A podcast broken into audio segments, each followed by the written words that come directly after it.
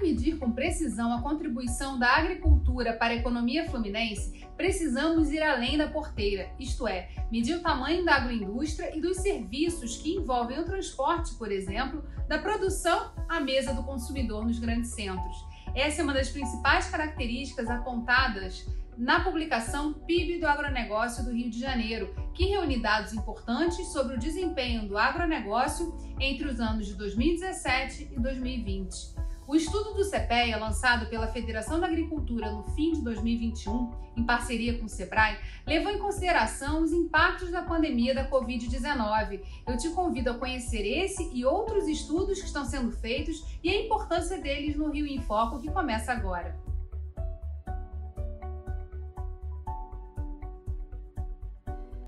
2017, o PIB, Produto Interno Bruto do Agronegócio do Rio de Janeiro, foi estimado em 27,86 bilhões de reais, o que representa apenas 4,15% do total do PIB do estado. Entre os anos de 2017 e 2020, houve um aumento de mais de 16% e o PIB chegou a 32,5 bilhões. Para falar sobre o agronegócio fluminense e de que forma essa pesquisa pode servir como base para o desenvolvimento de políticas públicas para o setor, está aqui comigo o presidente da Federação da Agricultura do Estado do Rio, Rodolfo Tavares. Oi, doutor Rodolfo. Oi, Geisa. Muito prazer em estar junto com vocês da nossa ALERJ. Muito obrigado. A primeira edição desse estudo do CPEA trouxe dados muito importantes para recolocar o agronegócio no PIB fluminense existia um número que já era historicamente repetido, e essa publicação, esse trabalho do CPEA, que analisa aí o PIB do agronegócio em diversos estados, mudou um pouco essa perspectiva. O que, que essa nova publicação, esse estudo agora abordando os anos da pandemia, trouxe de novidade, doutor Rodolfo? Geisa, é, a primeira novidade, e, e eu quero pedir sua licença para nós abordarmos esse aspecto também, a grande novidade é a união da representação do empresariado fluminense na busca de solução dos gargalos e dificuldades que nós temos em todos os setores, mas no nosso caso especificamente no agronegócio. Esse conjunto de informações, Geisa e amigos que nos ouvem, servirá para que nós todos juntos, possamos formular propostas tanto aos candidatos à Assembleia Legislativa, como à Câmara Federal, ao Senado, ao governo, para que nós consigamos uma trilha de progresso e desenvolvimento para o nosso interior fluminense. Como diz o governador Cláudio Castro, não há Estado desenvolvido sem o interior desenvolvido. E nós pensamos da mesma maneira.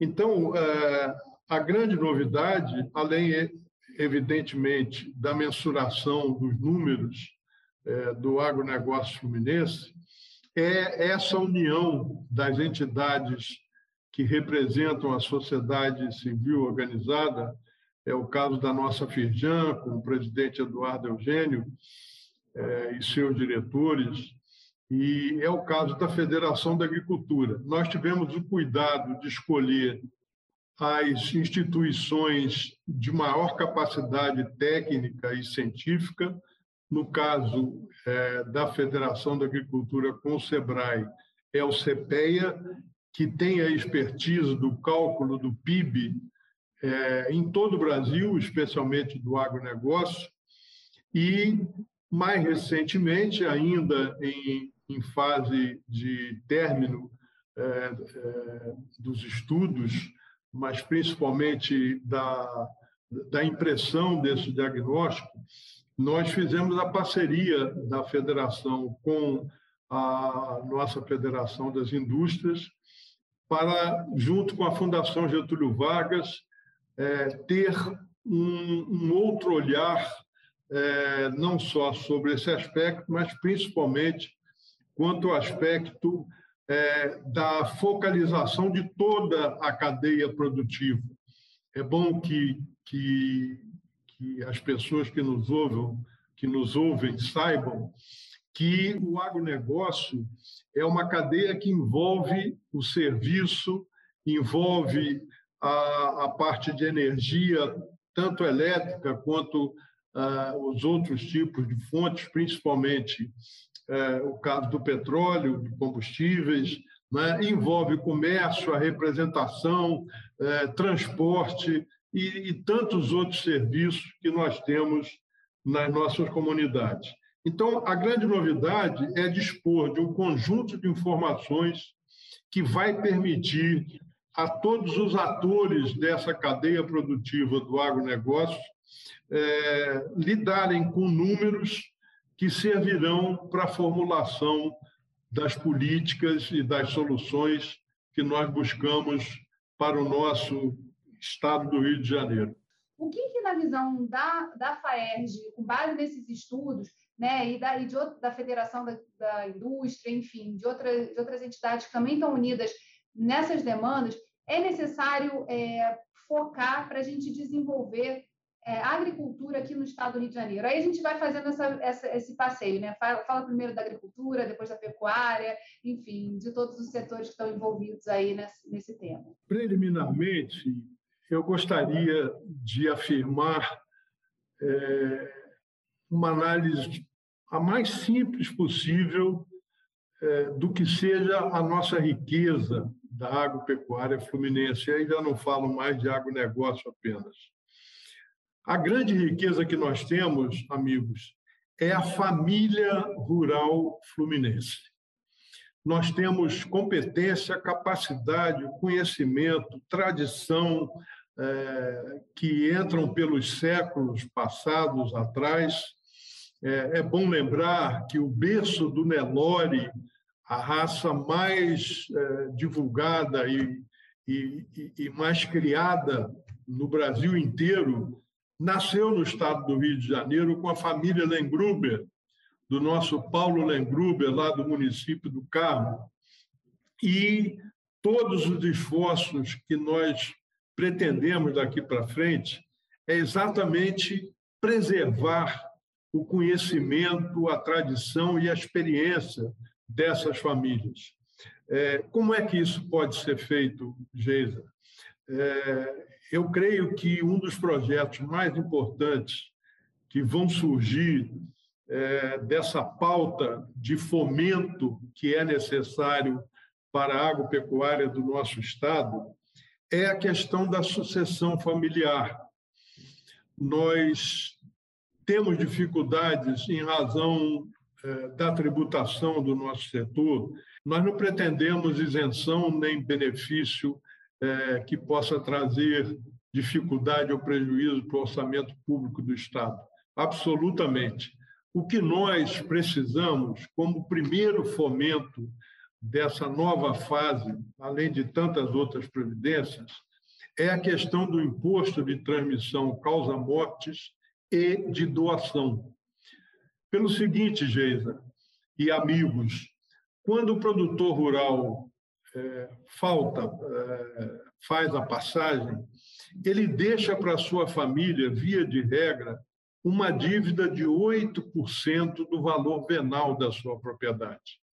Isso retira da família, caso ela tenha capacidade de finalizar um inventário, retira da família a possibilidade de ter capital de giro e continuar os seus negócios através dos filhos, dos netos, ou, tecnicamente falando, dos herdeiros obrigatórios e necessários. Né? E isso traz um prejuízo enorme para a manutenção dessa família dentro de uma propriedade que muitas vezes é explorada por várias gerações. O que nós pretendemos é o diferimento ou o adiamento do pagamento desse imposto. Da seguinte forma: se a família, os filhos, principalmente a esposa, permanecerem à frente do negócio e mantendo a propriedade é, rural, esse imposto não incidirá e ficará é, anotado, represado para o caso da família vender o imóvel. Caso a família permaneça na atividade, podendo desenvolver cada vez melhor a experiência que acumulou por várias gerações, né? e trazendo é, essa segurança de poder é, é, dar continuidade àquilo que foi feito, para nós é muito importante, porque eu posso afirmar, admitindo que, que um ou outro técnico discorde, o principal insumo de uma propriedade rural é chamada, no nosso caso, família rural fluminense. Queria que o senhor falasse um pouquinho, doutor Rodolfo, sobre é, os aprendizados desse momento de pandemia e os desafios que se renovam agora, além dessa questão tributária que precisa ser tratada e discutida né, junto ao parlamento e aos líderes é, políticos. Mas eu queria que o senhor falasse um pouquinho sobre os aprendizados. Houve uma expansão aí desse, desse atendimento online é, e o aprendizado também é, em termos de mercado, expansão. O que, que a gente consegue angariar assim, de experiências que podem servir para essa retomada no pós-pandemia? Todos os trabalhos que nós é, encomendamos a essas instituições, invariavelmente é, é feito uma comparação com outros estados da União, com outros estados brasileiros, né?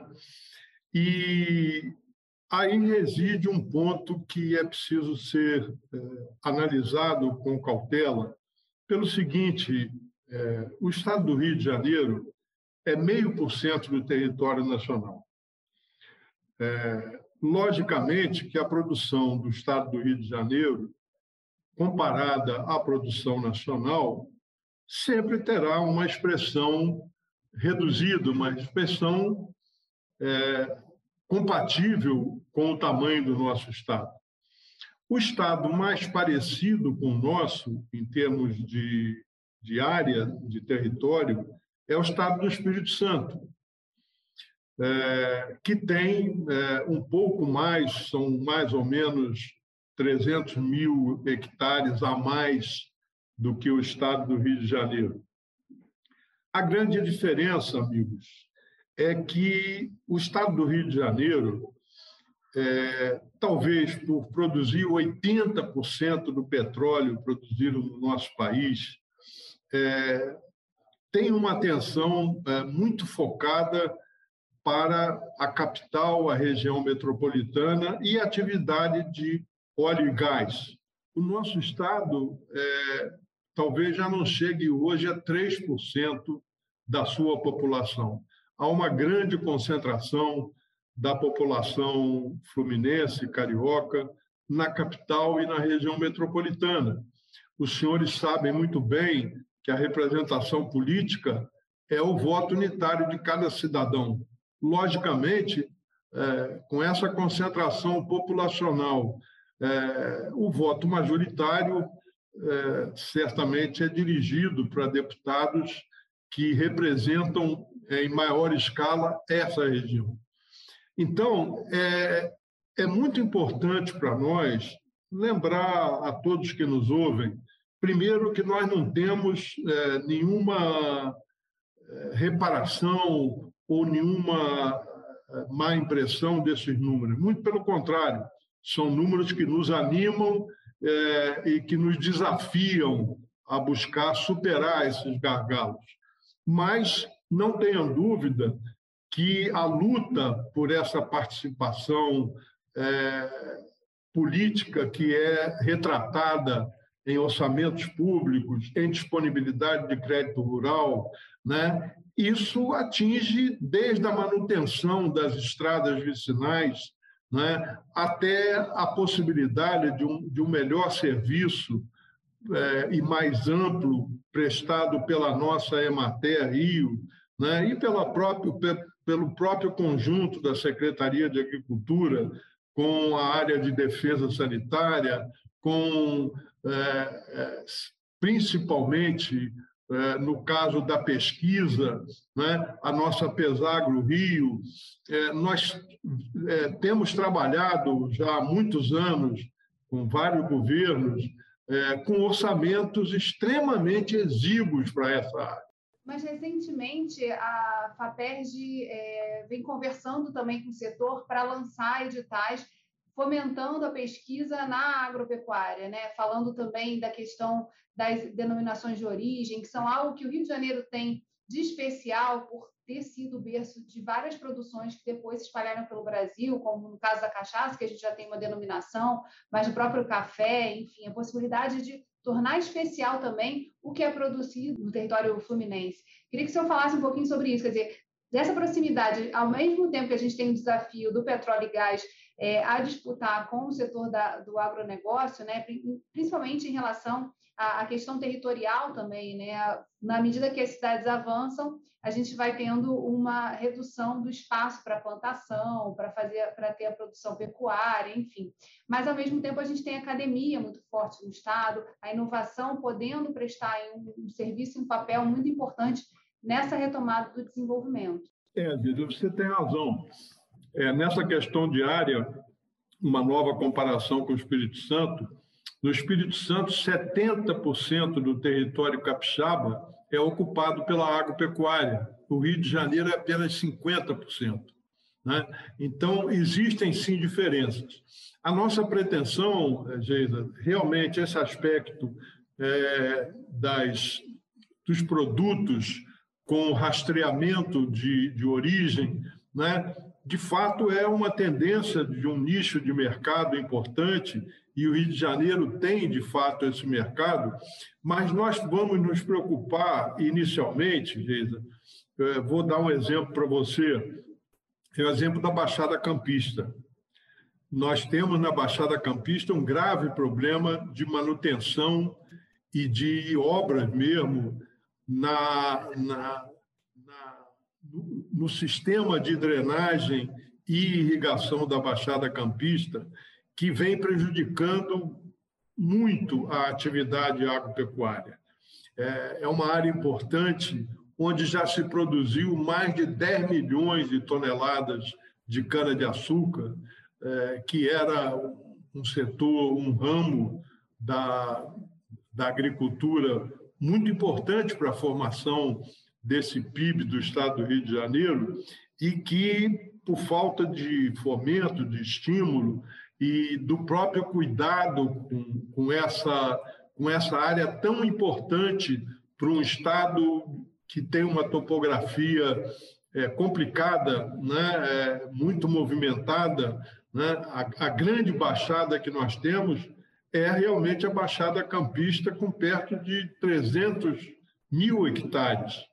É, e, lamentavelmente, nós não temos tido uma atenção desejada para corrigir esses problemas é, de permanente alagamento ou da qualidade da água, que é extremamente ferruginosa, né? e a própria drenagem dessa área, né? com a expansão da Lagoa Feia, que volta e meia, na época das águas, causa muito prejuízo para os produtores rurais. Então, é, de fato, esse enfoque mais empresarial, mais empreendedor para o produtor rural é um desejo importante, principalmente para a pequena propriedade da agricultura familiar, né? mas nós pretendemos mais ainda, né? que esse produtor possa aproveitar melhor a sua propriedade, e isso vem sendo feito, é bom que se diga, o Senar hoje atende a mais de 500 propriedades rurais fazendo assistência técnica e gerencial. Né? Esse número pode ser expandido e será expandido cada vez mais e serve de exemplo para os vizinhos, para, para os produtores rurais é, que visitam essas propriedades para aprender é, tecnologia e para aprender como o seu companheiro vem desenvolvendo a atividade. Então, Rodolfo, nós já falamos aqui sobre a questão da sucessão é, das propriedades rurais, falamos também de como a união das instituições, das federações da agricultura, da indústria, é, com o SEBRAE, tem ajudado também a impulsionar um olhar direcionado para as soluções para o campo. Falamos da questão do acesso ao crédito, que no estado do Rio de Janeiro, em comparação com outros estados, no que tange ao crédito rural, é, é, não é tão facilitado assim. A gente tem números ainda muito baixos né, de acesso a crédito pelos produtores rurais mas há outras coisas que aconteceram, outros acontecimentos recentes, que estão ajudando aí a dar um gás nessa questão é, do desenvolvimento da agricultura para os próximos anos, da agricultura e da pecuária. Queria que o senhor falasse um pouquinho, nesse último bloco, sobre o papel do legislativo nesse processo. De que forma né, os deputados que estão assistindo aqui o programa na TV Alerj é, podem é, olhar para esse setor entendendo desses números que a gente trouxe aqui, da importância do agronegócio e, e do, do tamanho tem reduzido aqui no estado do Rio de Janeiro, como é que a gente pode fazer para pensar esse desenvolvimento para os próximos anos? Nós tivemos a nossa esperança renovada com uma atitude da Alerj que nos fez um bem é, difícil de medir. Imaginem, nós tínhamos um problema no estado do Rio de Janeiro, que era o custo da energia elétrica extremamente elevado. Isso impacta setores extremamente importantes para a produção fluminense. Um exemplo disso é o leite. Né? As propriedades rurais que exploram a pecuária leiteira usam equipamentos movidos à energia elétrica, como tanques de expansão, ordenha mecânica né? e a própria irrigação, que é também comum na produção do hortigranjeiro. Nós levamos esse assunto à alerta e tivemos, amigos, a grata satisfação de ver a aprovação da isenção do ICMS da energia elétrica, que em muitos casos representa 32% do valor da conta de luz. Nós tivemos esse imposto zerado. Não há mais imposto sobre energia elétrica para o produtor rural fluminense as exigências são muito poucas, é só que ele seja de fato produtor rural.